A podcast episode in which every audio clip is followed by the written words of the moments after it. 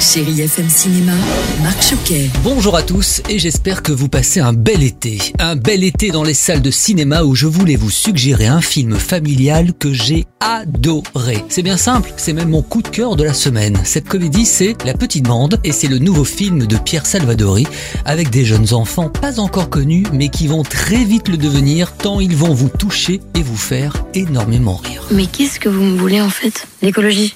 T'en penses quoi? La pollution, la rivière, les poissons, tout ça. Je les aime Si j'aime les poissons.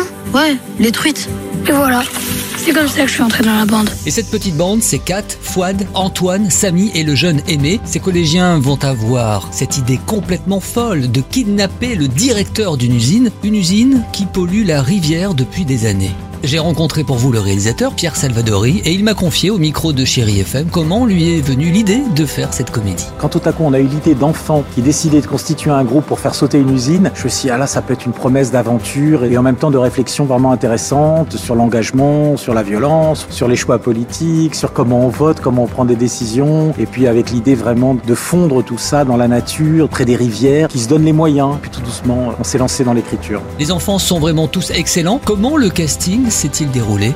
Pierre Salvadori. On en a vu 5000 presque, hein, et puis qu'ensuite ils ont d'abord passé des annonces. On a fait des tests de personnalité au départ. On leur a demandé de répondre à un questionnaire de Proust. Est-ce que vous vous engageriez? Pour quelle cause? Quels sont vos héros? Jusqu'où vous iriez? Quand on a commencé à détecter, un peu à trouver des personnalités un peu fortes, on les a fait se rencontrer, se parler. On a regardé s'il y avait des enfants qui sortaient du lot, qui étaient un peu plus drôles ou émouvants ou un peu plus volontaires que d'autres. Et la petite bande, c'est aussi des paysages magnifiques dans la Corse natale du réalisateur. Quand on a commencé à imaginer cette histoire de gamins qui se cachent dans leur cabane, qui kidnappent un mec, qui font tout un tas de choses un peu folles, je me rendais compte qu'en écrivant, instinctivement, je décrivais des paysages de mon enfance, le maquis, la nature, euh, la région du Cortenay en Corse d'où je viens. En deux jours, on savait très bien que, au fond, cette histoire, avait été pensée, écrite et conçue euh, pour ce territoire-là. On tourne à 10 minutes de mon village. quoi. À noter que la petite bande a reçu il y a quelques jours le prix du public au dernier festival musique et cinéma de la Baule.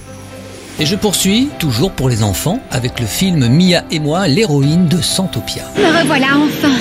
Hey Mo Tu parles d'une arrivée fracassante, Mia Adapté de la série à succès, vous allez plonger dans le monde féerique de Mia et moi pour la première fois au cinéma et faire la connaissance de Mia, une brillante jeune fille qui, grâce à son bracelet magique, va se transformer en elfe et vivre au milieu des licornes des moments magiques et féeriques. Allez, coup d'œil rapide également dans les salles de votre cinéma. Cette semaine avec Asbestas, c'est un joli duo ciné. Denis Ménochet et Marina Foy, c'est un excellent thriller que je vous conseille. Et puis si vous avez envie de passer un moment agréable avec Michel Larocque et Thierry Lhermitte, ils sont de retour avec Joyeuse Retraite 2, la suite de Joyeuse Retraite qui avait eu un joli succès en salle, on s'en souvient. Allez, on se retrouve mercredi, samedi et dimanche à 10h30 sur Chéri FM. Et d'ici là, restez fidèles au cinéma et à ce podcast. Bon ciné et bel été à tous. Retrouvez Chérie FM Cinéma tous les mercredis, samedis et dimanches à 10h30 sur Chérie FM.